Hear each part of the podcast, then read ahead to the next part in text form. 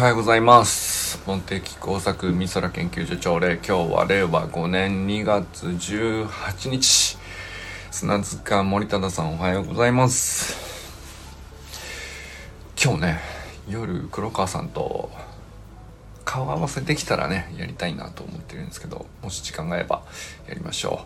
う。森本あかねさんおはようございます。あかねさんも来れるかなもしね、時間が合えば。黒川さんとね多分みんな面識ないと思うんですよね。多分入れ違いぐらいの人なんで。え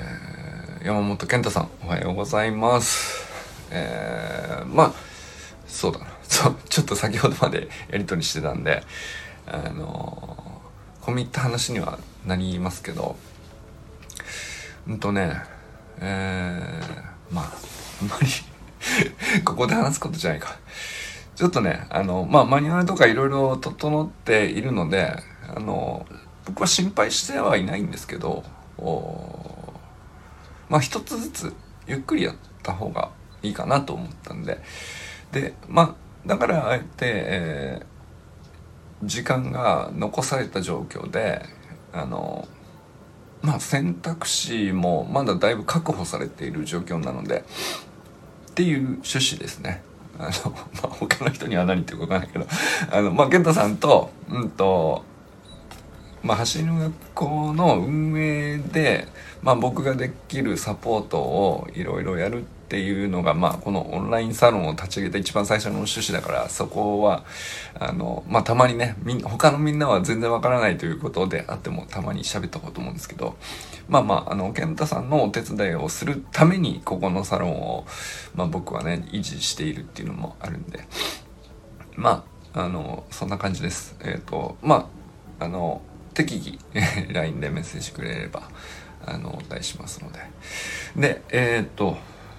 清水信之さんおはようございます。寺石ゆかさんおはようございます。中村修平さんおはようございます。とこにゃん、存在感ありすぎてちょっといい、なんだろうな。いや、いい写真ですね。あの、ありがとうございます。なんかあの、セントレア行ってるって言ってたからさ、あ、そうか、これになんのか と思って、なんかそう、思ってたのと違う風景写真来たなと思ったんですけど。いや、でもいいですね。なんか、あれ、なんだろう。あのああいうのがさ、蓄積されたら結構なデータベースになる気がするんだよね。まあだってそれぞれ、まずね、10人がそれぞれ住んでる場所をこんなだよっていうだけでも、おまあ本人にとっては日常かもしれない。出張先なんかだったらさ、あの、単純に本人にとっても、なんだろうな、特別観光名所みたいな場所じゃなくても行ったっていう記録自体をあの積み立てておくみたいなのってどんな意味をみね後々に生み出すか分かんないからああいう 写真なんかこう何気なしにその全部撮って何十枚もとりあえずアルバムに残しておくみたいなのは結構面白いかもしれないですよね。はい、やなんかなんだろうな。写真この一枚が秀逸みたいなそういう瞬間をね撮ってるわけじゃないけど。なんだろうな。Google ストリートビューを見るのとはまた違うなんだろう。周平さんがここに行ったんだなっていう文脈が配ってるからさ。それ結構面白いんじゃないかなと思いましたね。うん、だからそのサロンメンバー以外にとってはなんてことない風景だねっていう風に見られたっておかしくなさそうなあのそんなにこう木をてらってない写真というかあのまあなんか目に入ったもの全部撮ったみたいな写真ですけどサロンメンバーからすると周平さんの顔が見えてるから周平さんここ行ったんだっていう。まあそれだけで文脈が成立してなんかなんだろうな。見たくなるし見てよかったなって思うっていう面白いもんで。なんだろうね。今更写真なのかと思ったんだよね。その最初。うんと最初っていうかあのリッチコンテンツがさこう世の中こうめちゃくちゃ飽和している状態だから動画が当たり前だし編集もこうなんかみんなレベルがガンガン上がってるからさ。なんかそういうものばっかり見て目が肥えた状態であえて写真っていうね時に意外といいなと思いましたね。面白かったです。山田友人さんおはようございます。中島明さんおはようございます、えー、佐藤直君おはようございます。えー、小山愛さんおはようございます。ちょっと昨日ねあの中谷浮吉郎の雪結晶の話をやりかけてあこれはやりだしたらあのね止まんないなと思ってんで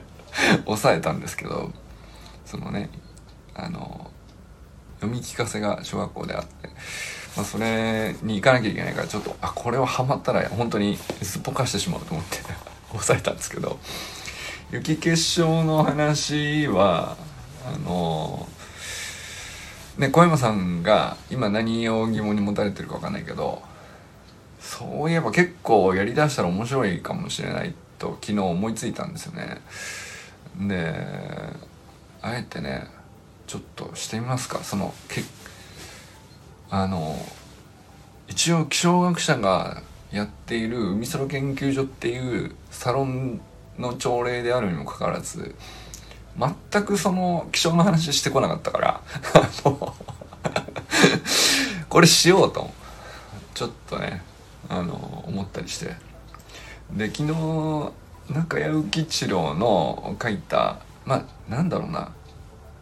科学書っていうよりはああかねさんおはようございます。昨日ねあかねさんも中谷浮一郎の雪結晶の話にちょっとコメントくれてたりしたんであのせっかくだからね昨日の続きっていうかあの、まあ、どんな本がある、ん、あを読んだかっていうと、えっと、科学書っていうんじゃなくてなんかね中幸一郎の「雪」とかっていう単純なタイトルの随筆随筆っていうんですかねまあ読み物ですよ本当に何ていうかそれこそうん当時のねオンラインサロンなんかないわけじゃん。でも当時において中井吉郎の周りで身の回りで起きたことを、まあ、思いつくままにこう書き連ねてなんか喋るように書いてる感じなんですよね。それがすっごい読みやすいんですよ。でもその思考回路がすごくよく現れるっていうか文章に。文章、なんか全然硬くない文章だし読みやすいんですよね。でなんかその観察眼とかあの雪を見る時の視点であるとかあのなんかそういう雰囲気でこう書かれ読み物として書かれてて日記でもないんだけどねなんか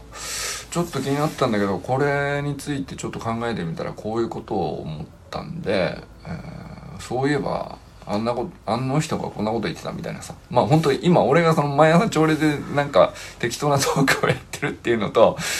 非常に近しい感じの読み物なんですよ。でなんかその、えー、例えば中井吉郎宅に、えー、誰々がやってきてあの例えばお師匠は寺田虎彦さんっていう地球物理学者なんですけどまあその東大時代の寺田虎彦先生がこういうことをおっしゃってたとか、えー、東大時代に共に研究していたこの人とこんな話をしたとか、えー、こういう考え方もあるとか。なんかその「雪」っていうタイトルなんだけど、まあ、結構そのうん研究者の日常で思うことをいろいろ書いてる雰囲気の読み物なんですよね。でまあ当然雪のことも書かれてて。で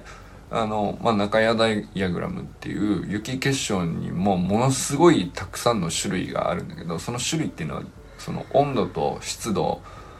の関係でこう横軸温度だったかな。縦軸湿度湿度が横軸だったかな。縦軸が温度でまあ、低くなればなるほどこういう結晶の形になりやすいよとか、えー、湿度が上がれば上がるほどまあ、こういう結晶の形になりやすいよみたいな図を、あの、分類しようと思い立ったんだけどでまあそれはこう世界的に有名なあの図があるんですよもうすごい分かりやすい図なんですけどなるほどねってみんな分かるっていう。でまあその気象学やってる人で雪をやってない人でも雪気象学って別に雪だけじゃないんだけど雪の研究をしてる人じゃなくてもその図を知らない人はいないっていう。うまあ偉大な図があるんですよ。でそれが出てきてそれを作るに至るこう思考回路というかそういえばこういうところから話が始まっててさみたいな、まあ、そういう読み物があって、まあ、非常にこうなんていうかあのなんていうのかな憧れに急になったわけじゃないんだけどすごくあ研究者いいなって思って。たんでしょうね僕はね大学生の当時。うんそんなことを思ったきっかけの本なんですけどほんであの昨日のねあのまあこの朝礼の音声をさ毎朝スタンド FM に流してるんですけどタイトルつけるとしたら「雪は天から送られた手紙である」っていう中谷幸一郎の残した言葉があるんですよ。っていうのは、まあ、雪結晶の形を見ればその自分が手の届かない行ったこともない高い高い空の上で何が起こっていたかどんな気温だったかどんな湿度だったか、えー、天の声が雪結晶の形を読み取ればあの私には聞こえてくるとそういう意味なんですよね。でまあその言葉もすごく有名なんですけどあの昨日僕がタイトルつけたの。は拠点から送られたグループ LINE であるって書いたんですけど。いやこれ違うなと思った。グループチャットですね。あの雪ってさあのまあ雪印乳業のロゴマークをみんな思い浮かべるかもしれないですけどあれ単1個の単一の結晶で全部落ちてくるわけじゃなくて、えー、あれがこうたくさんくっついてあのある程度のサイズに膨れ上がってふわふわ舞うっていう状態が多いわけですよ。あれ単一でものすごいちっちゃいものが単一の結晶だけでこう落ちてくるってまあほぼないんですよねだからいろんな結晶がくっついてで同じ形の結晶とも限らないものがくっついて絡み合ってでどの高さでくっつくかもわからないからどこかで出会って、えー、まあ、分解はないんだけどね。あの大体こう高く上空 3,000m とかからさだんだん落ちてくる時にあのたまたま隣にいた雪結晶とたまたまくっついてでこう落ちてくるわけですよ。だからふわふわしてるように見えますけどだからあれってえっ、ー、と結晶が複数絡み合ってているからもうわちゃわちゃしてるんですけどもう完全にグループチャットの状態だなと思って。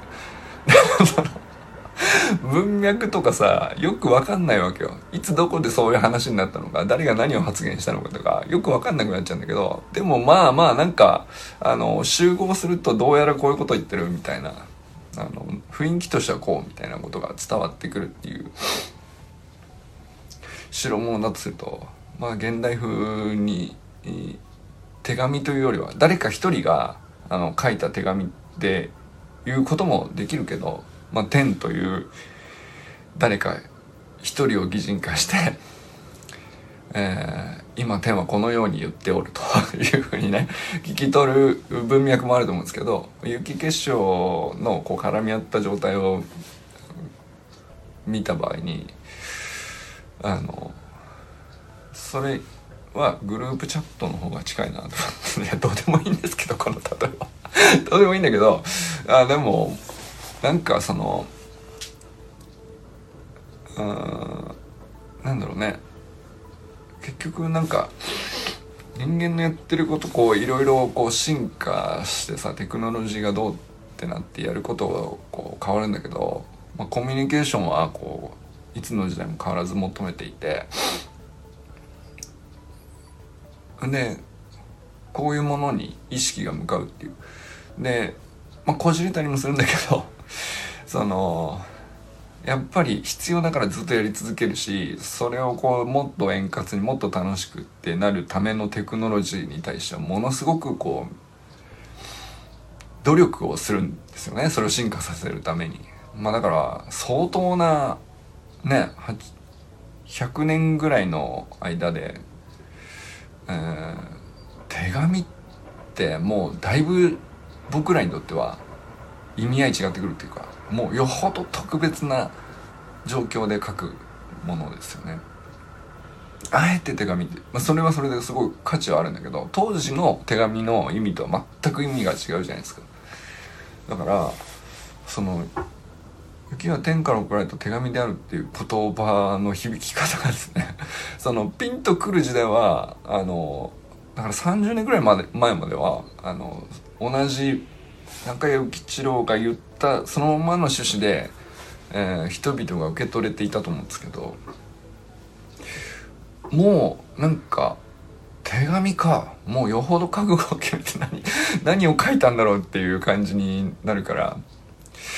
あのちょっと意味変わってくるなみたいな と思ったりしてですね。なんかその人が残した名言みたいなのってそれに気づかず意味変わってることに気づかず言葉の単語の今現代使ってる趣旨でのだけでこう捉えるとひょっとして勘違いしてるのこといっぱいあるんじゃないかなと。思ったりしましたよねだからなんかあえて置き換えるならどんな感じなんだろうと当時の時代背景で中井吉郎が言った言葉の意味に今の現代でのコミュニケーションの本質と置き換えるとどんな感じなんだろうなみたいな ことを、ね、思ったりしたんですよ。ちょっとだいぶ結局雪の話をしてないんだけどまあそんなこんなでねちょっと久々にスキーも行きたいなとか思ったりしたな。なんかスキー場行って雪結晶を見ることはないんだけどね。でも例えばあのえー、どこのスキー場行くかであそこの雪質がとかそういうのは気にしますよね多分ね、えー、結晶を見て考えるわけじゃないけど結局でもそれ結晶の形で違ってるわけですよ。あのすごくサラサラで、えー、滑りやすい雪があのあのスキー場にはあるということはそういう結晶の雪が積もってるわけですでなんかあそこの雪はもう全然重たくて板が全然回らないんだよみたいなイメージの方が、まあ、本州のスキー場だとね結構そっちが多いかもしれないですけど。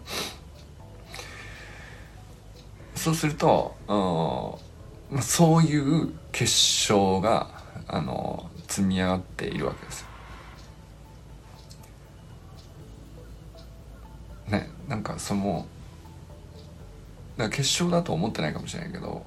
僕らに直接関係があるのはさ滑りやすさとかあの雪質とかっていう言い方になりますけど、まあ、そこに実はねなんか無関係ではなくてずっと実はあの気にしてなかったけど付き合付き合っていたし、えー、みなんだろうな。全く無関係ってことは多分すべ多くの人にとってないかもしれないですよね。意外と非日常なんだけどさあの雪は雪国以外の人にとっては非日常のなんか特別な ものですけどあのなんか一回興味持ってては綺麗ではなくてその一歩先の疑問を持つっていうのはうんなんだろうね。愛さんがたまたまね出かけた先で石川でねなんかその雪国で雪を目にしてなんか思ったことがあるんだと思うんですけど、まあ、なんかそういうのって結構大大事にするかあのただの思い出にして受け流しどっちでもいいんですけど意外とねそのなんだろうな自分で掘り下げるのはそのよほどねうん記憶に残るきっかけがないと文脈がないと掘り下げられないっていうこともあるかもしれないけど共有する相手がいると意外とねその自分だけの力じゃなくても掘り下げられていくんですよね。それはこのサロンの中で起こったら面白いかなっていうのも感じたりしてますね。だからもう最初はさ何気ないなんかここの雪ってさあのすんげえゆっくりふわふわ落ちてくるように思うんだけど私が知ってる見たことある、うん、例えばあの自分の地元でねたまたま年に1回降ったか降らないかぐらいのやつってなんかちょっと違うかったような気がするんだよねその差は何なんだろうみたいなところからさ相手は面白そうですよね。あユージンさんおはようございます。だからそうそうユージンさんのね住んでる世界での雪って全然僕らが見てるものと違うと思うんだよね。千歳でさまあ氷点下当たり前っていう世界でまあ雪になるのはまあ基本的にプラス3度が限界だと思うんですけどうんまあ3度で降ってくるギリギリのみぞれから雪になるかならないかみたいな。あられだったりみぞれだったりから雪になるかならないかが、まあ、3度ぐらいですね。で2度で降る雪1度で降る雪0度で降る雪、まあ、全部違うわけですよ。でさらに千歳なんかはあの結構乾燥してる土地柄だから、まあ、そういう状態でマイナス4度でもあったかいですねって言っちゃうような世界だからさ、まあ、マイナス10度当たり前にちょいちょいになるっていう。でめちゃくちゃ乾燥してるともう結晶の形が全く違うんですよね。そのふわふわゆっくり舞い降りてくる雪っていうイメージままあないんじゃないかな。どうなんでしょうね。あのかなり単一のちっちゃい結晶のままあのくっつく暇もなく綺麗に落ちてきてる場合が多いと思うんですよね。でそれはまあ湿度が低くて、えー、温度が低いとあのお互いの結晶同士でくっつくっていう効果が小さくなるんですよ。だから割と綺麗に単一の小さな結晶でまっすぐ降りてきてでそれで積もるとすっごくサラッサラのふわっふわの雪になって例えばスキー場だとすげえ滑りやすいっていう。なんだけど、まあ、石川とか愛さんがねあの見たような雪はどっちかっていうと単一の結晶じゃなくてあの降りてくる時に、まあ、湿度が高いんですよね。日本海側で石川で温度が1度2度ギリギリ雪かみぞれかギリギリみたいなところで落ちてくるやつは上空でいろんな結晶とこうぶつかった時になんていうの表面が溶けかけたり湿度があったりするとくっついちゃうわけ。そう。そうそのわちゃわちゃいっぱいごちゃごちゃごちゃっとくっついて大きくなっちゃうもんだからそうすると空気抵抗でふわふわふわって降りてくるっていう。そうするとまあ降り方が全然景色として違うわけですよね。千歳で見る雪ってこうだよね。雪が降るってこういう景色だよねっていうのと石川県でまあボタン雪みたいなものが降りてくる時とまあ実際本当落ちてくるスピードが違いますからね。そうなんかその雪は天から送られた手紙をの中身を読み取るっていうのは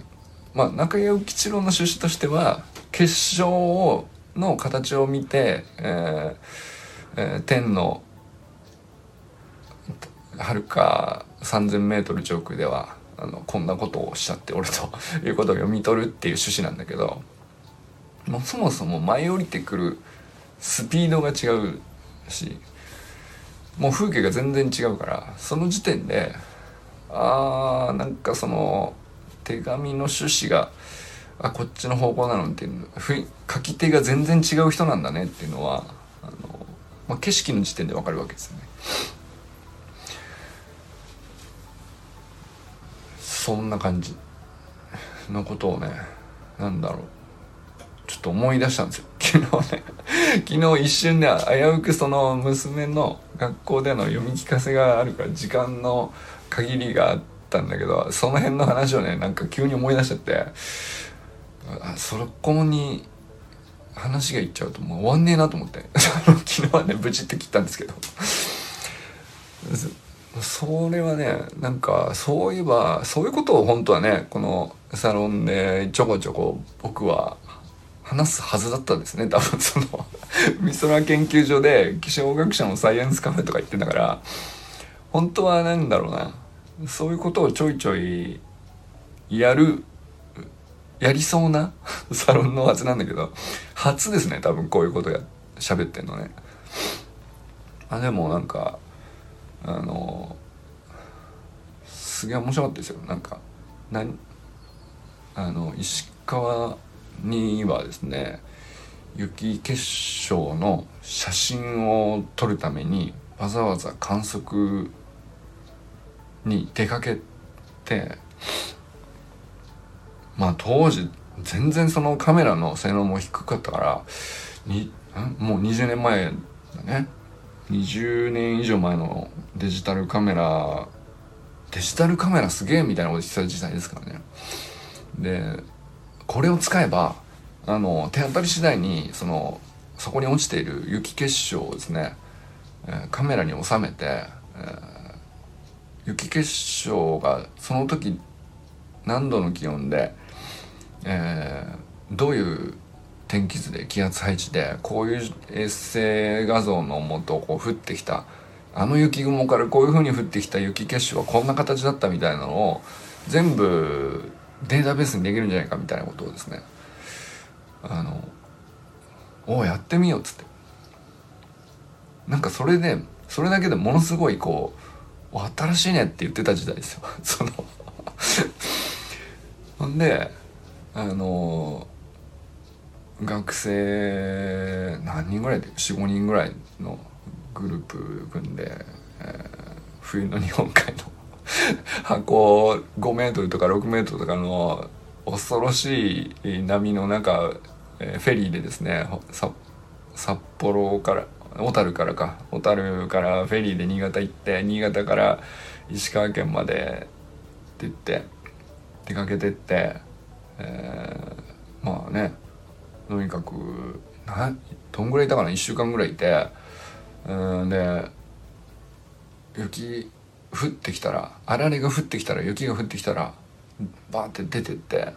でその降ってる雪を黒い布にあのキャッチしてですね黒い布だとまあその雪結晶が目立つじゃん。でそれをですねこうデジタルカメラでカシャって 収めるっていう まあそれが観測って言ってたっていうことです。でそれをデータとしてあのまあ物差し置いて黒い布でともう結構ギリギリすぐ溶けちゃうのよね。溶けないうちにこう落ちてきたものをさっと撮らなきゃいけないんだけどでもその当時のカメラの線だからさそのレンズ近づけすぎると焦点なかなか合わなくてその全然合わねえのにぼやけてるのをあの全然撮れねえっつってもうこれじゃダメだこれもう一回とか言ってもうクソ寒いんだけど。で風ビュービュー吹くからさあの日本海側のね石川県のこう海沿いでやってるからさあの布で受け受け止めるとかでも布もプンって飛んでちゃうしその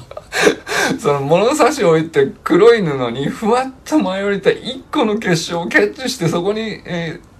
ー、デジタルカメラを真上から構えて焦点を合わせてカシャって撮るっていうのがこれなかなか叶わなくてですね。全然撮れない。全然撮れないみたいな感じになってその でまあそれもこう宿泊しつつあられだったら簡単なんですけどねあられだったら解けないからさだからまああれだったらいいんだけどあの雪結晶全然もう俺取れねえよとかもう風が強いとか中であのワイワイってやってたりしましたよね。でそう当時はその本当に結構貴重なデータでそれをこうね泥臭いですけど実際どういう形の結晶でどれくらいの結晶と結晶がこういっぱいくっついてたりするわけですけどあのそれがどれぐらいにこうくっついてる状態かで湿度が分かったりするわけですよ。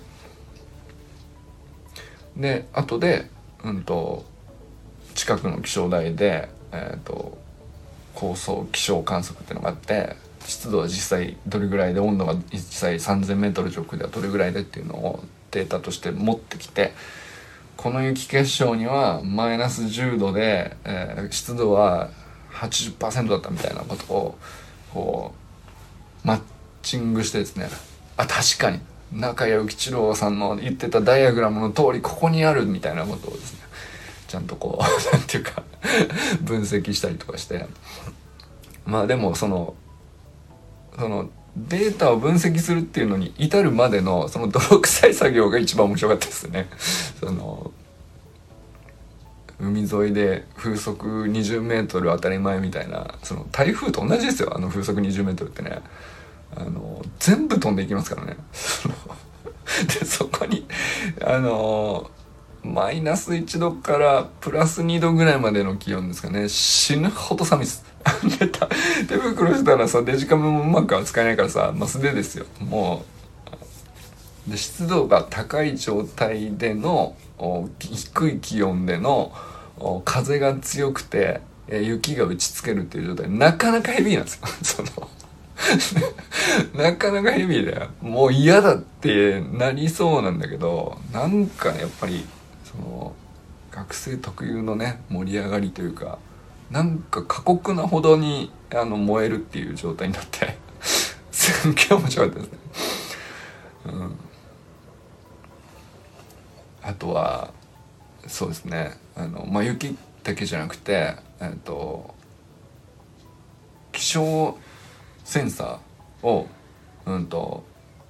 ゴム風船で飛ばすっていう観測高層ゾーンで観測っていうのがあるんですけどそれもその石川のね、え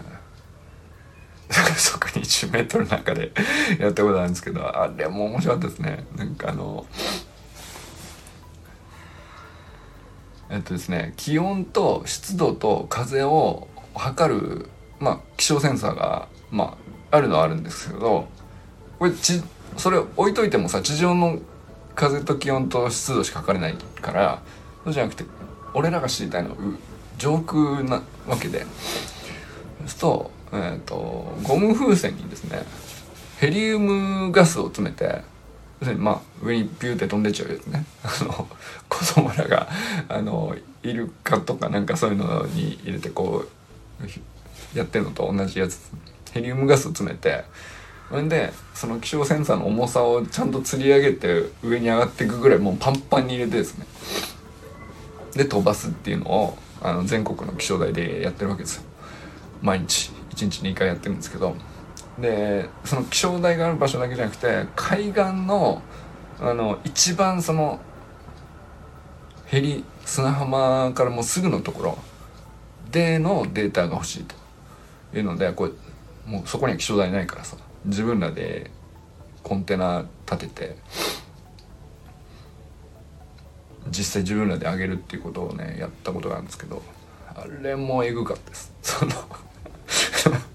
その気象台とかはあのまあ安全にこうある程度こうちょっと内陸に入ってて風が収まってる場所で、えー、もう自動でこうほそのほいっと手離せばあの勝手に上がっていくっていう。でちょっと高台にあるんでそうするとまあ地面にセンサーがこうガチャンってぶつかっちゃうみたいなことはないわけですよちゃんと風船がこうふわっと上に上がってってでちょっと風に煽られて一回こう風船がこうなんていうの？地面に向かって一回落ちかけても浮力で必ず持ち返せば地面に当たるっていうことはまずないような高さの場所から上げるんですよ。なんだけど海岸でやりたいと。その、つまり海抜0メートルね。0メートルでやるってなると難易度めっちゃ上がるわけですよ。んで、その、すんげえ広い原っぱ、まあ、まあ、雪の原ですね。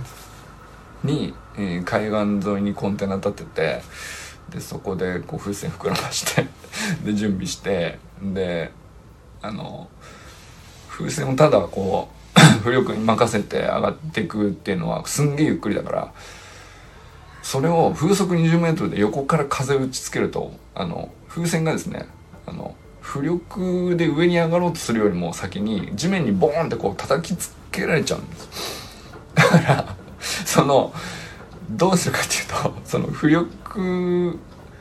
がちゃんと上に上がるっていうのとこう横風が小さくなるように風のスピードと同じぐらいのスピードでその野原をですねあの風上から風下方向に向かってあのまず走るんです。僕ら持ってで持ってセンサー持ってその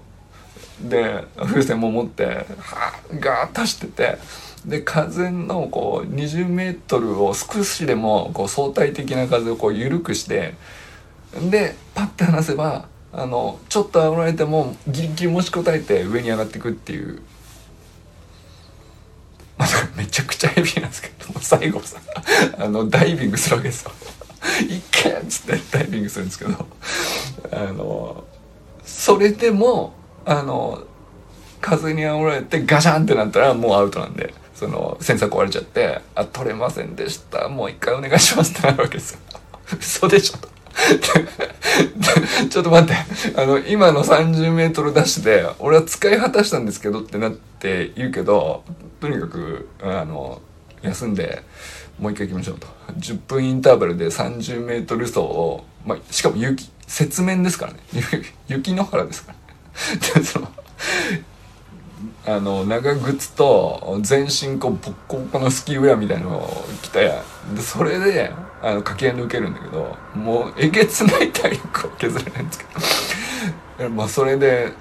2回やっても3回やっても、とにかく風が強いともう全然上がらないんで、でもそれでもさ風が弱くなった瞬間を狙って「今だ!」っつって「離陸するぞ!」っつってダーってしゃって走ってってバッてやってもうギッギリもう地面スレスレのところをこうセンサーがかすりそう「いやいけた!」みたいな感じで上がってくるっていう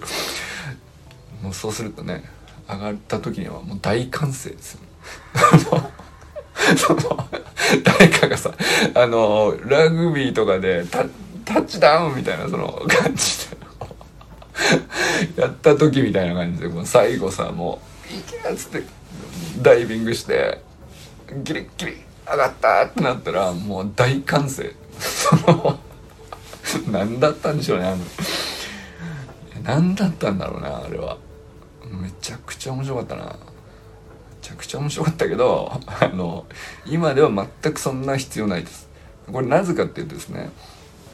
まあ、当時はですねあのその気温と湿度と風を測るためのセンサー1個の、うん、ものに収めようとした。ら結構なサイズだったんですよ。まあまあのサイズで辞書ぐらいの大きさがあったのこう。なんていうの重かったし。そうするとまあ風船もすげえバカでかくなるから風にも煽られやすいし、えー、そうやってもその浮力で持ち上げるにしてもスピードがすごい遅上がっていくスピードがすっげえ遅くなっちゃう。まあ今でこそねもうねなんつうんですか。こんぐらいですよ。もう握り拳ぐらいこんこんこんぐらいのサイズになっててそのセンサーがねめちゃくちゃちっちゃくなってるんであのそんな走る必要ないです。手で持って立ってあのしかるべき風船にヘリウムガス入れてパッと離せばあの風全然強くても余裕で上がっていくっていう。のでまあだから20年前でなければあの あのイベントはなかった。だからもう今は存在してない、えー、謎の競技ですね。いや伝わったかな？伝わったかどうかわかんないけどめちゃくちゃ楽しかったっていう。まあそのね楽し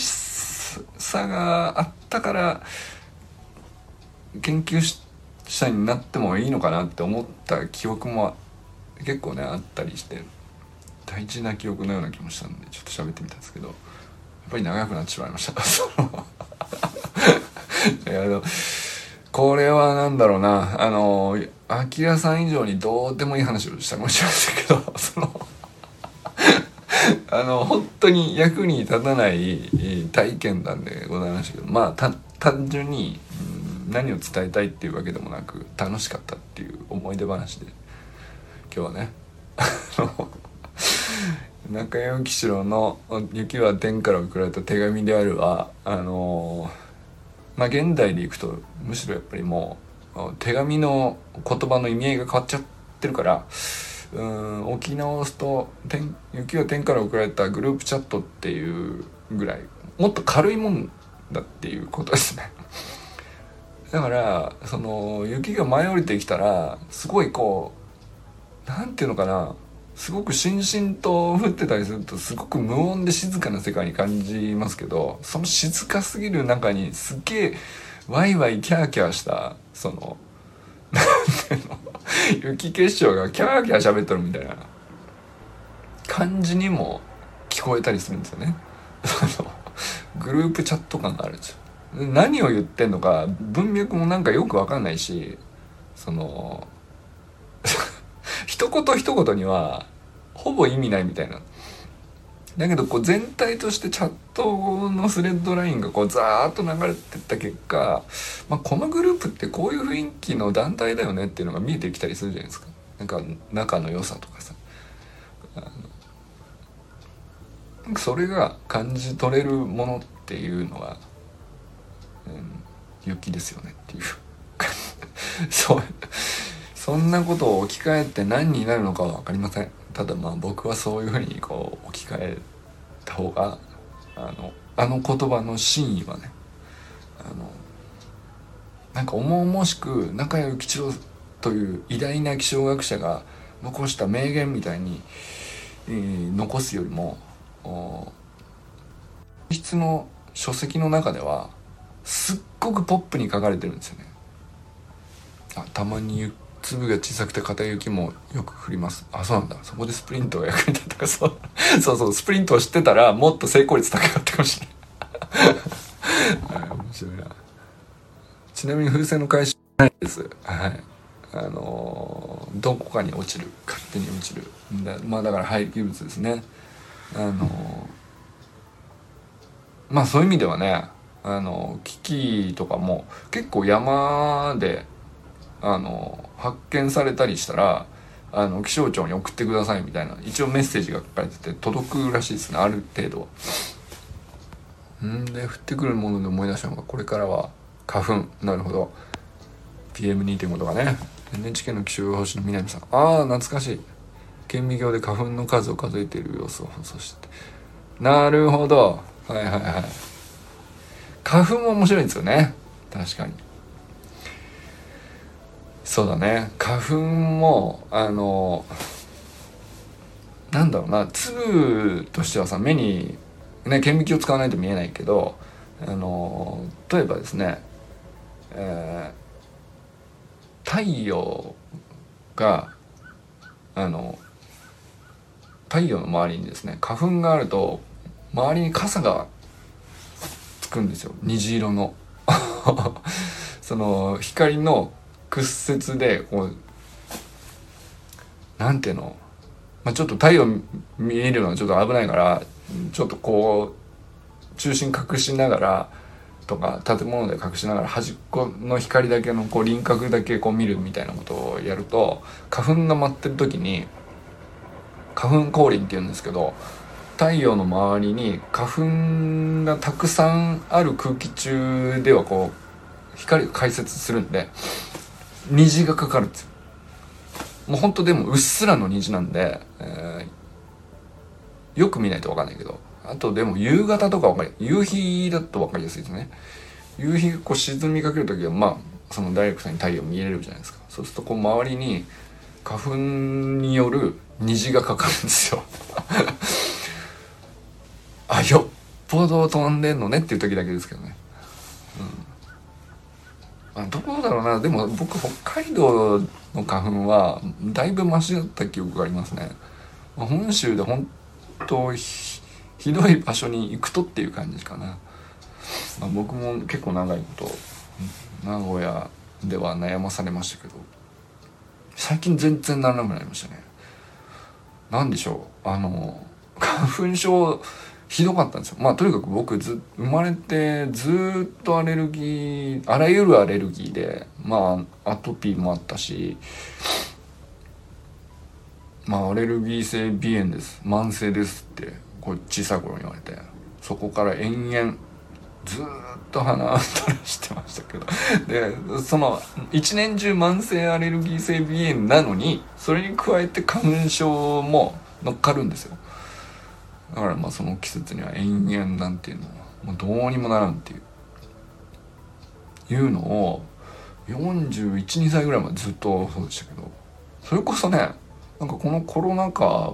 全くならなかったですね僕は。スプリントやり始めたせいかどうかは分かりません。ただまあ僕今のところね多分人生で今の自分の体が最も健康的な状態だなっていうのはあの感じるんですよねそのまあ勉強したのはでかいと思いますね。そのその食生活もそうだし運動もそうだし。まあ睡眠とかね。なんかあらありとあらゆるなんていうの。まあ最初はねコロナ怖いで始めた勉強だったんですけどおあ思ったよりそのなんていうの。まあもともとあったウイルスの、まあ、新種だっていう話で、まあ、新種がゆえにこういう特徴があるみたいなところがね割と早い段階で分かって。笑顔で免疫力それも大事やね。いやそうそうそうそう。だからなんか笑顔もその実際ね免疫細胞の数が増えるっていうのがすごい研究でちゃんとで論文で出てるみたいのもさ論文読んだししたらもういかに一日でたくさんあの笑っていられるようにするかっていうかそのそういう環境に自分の周りをどういうふうに整えるかみたいなことですよね。そういうイベントをたくさん起こすとか。そんなのもめちゃくちゃ勉強しましたよね。でそれは無駄じゃなかったっていうかすごい効果はどれがっていうわけじゃなくてすごい複合的になんかいろいろ手当たり次第に勉強したからあの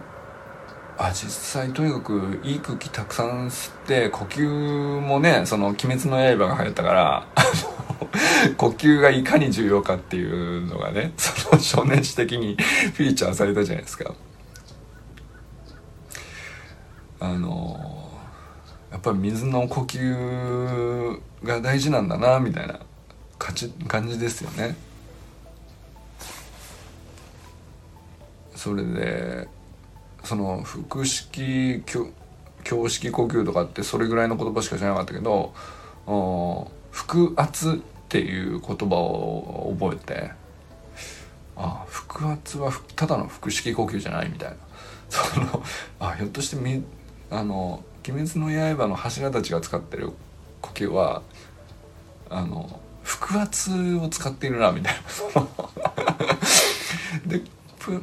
その呼吸プラス瞑想とか睡眠とか、えー、食べ物運動、えー、それで上機嫌でいかに一日をたくさん上機嫌な時間を一日の中でいかに締めさせるかっていうか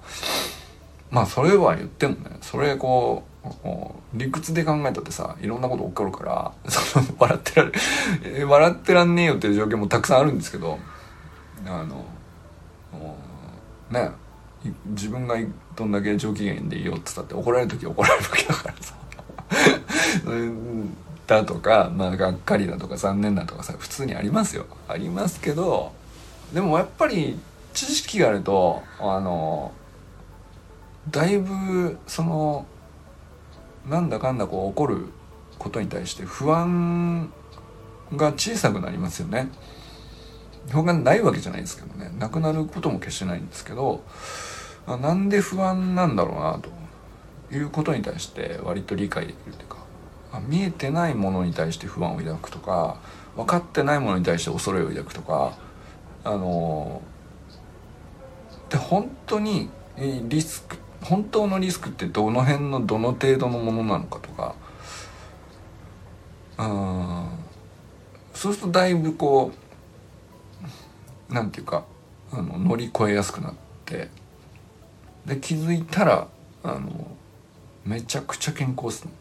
本当に3年間何にもなかったからね。その 何にもだからなんか、えー、僕ね毎年インフルかかるし、えー、一年中慢性アレルギー性鼻炎で鼻に続いてるしくしゃみだ咳だうんまああと気管支喘息っぽい、えー、だから肺が弱かったんですよ僕ね。なんで、えー、まあ咳込み出すとそのなんだろうな風邪じゃないんだけど気管支が弱いんでもう夜中中ずっと咳止まらないとか延々あったからね。まあ今思うとねあの何があってわけじゃないけどそれそうなるよねっていう食生活だったり、えー、したよね、うん、まああと呼吸が浅かったかな。そうすると その笑っていようと思ったってあの余裕がなくなってきちゃうんだよね、うん、とかね。あのそうだな。もうちょっと考えられないですね。あの以前45年ぐらい前までのなんだろう。信じられないぐらい虚弱でした僕はね。まあだかといって病弱ではなかったですけどね。病弱ってほどそのあのいわゆる本当に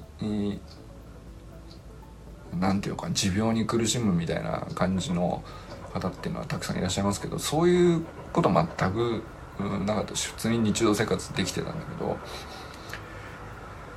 でまあ健康っちゃ健康だけどあのなんだすぐちょっと免疫下がったらすぐ発熱してすぐ何 の風邪か知らんけどすぐすぐ風邪ひいてあの毎年インフルになったらもうねあのかかること自体に対しては諦めてましたからね。まあたまたまたかからなかったなみたいな年ありましたけど。っていうぐらいだったけどなんだろうね。うん。この3年間はびっくりするほど何にもならなかったです本当に。まあ若干落ちたかなっていう。浮き沈みはもちろんありますけどね。その体調自体の上がり下がりとかっていうのは。でもその要するに自分で免疫がこう落ちてきてんなみたいなのを察知すればあのちゃんと休むじゃないですか。なんだかんだ言って 喋ったんです。ねそうそうまあまあそろそろ終わりますけど。免疫が落ちかけたところを察知できてないんですよね。ちゃんあの崩しきっちゃうっていうの。下がりかけてきたな。もうこれあれだわ。あの今頑張ろうと思って努力とかじゃないわ。これこれこれやっちゃうとあの下のこう谷底に落ちていくやつだからこれはもう完全に、スピードを落とすフェーズだなっていうところでちゃんとブレーキ踏んであげないとそこでアクセル踏んじゃうんですよ。あの体調崩すパターンね。もう落ち免疫落ちかけてるし頑張ればなんとかなるじゃなくてもう落ちかけてるフェーズなので、えー、落ちかけてるなりの振る舞いをしなきゃいけないんだけどそこで間違ってその感知できずにアクセルを踏んでしまうと一気に転がり落ちてくっていう それがこれなんていうか体調を崩すってことなんだろうね。気づければちゃんとそのあ下り坂だよっていうところでちゃんとしかるべきブレーキをちゃんと踏んでやれば事故らないわけじゃないですか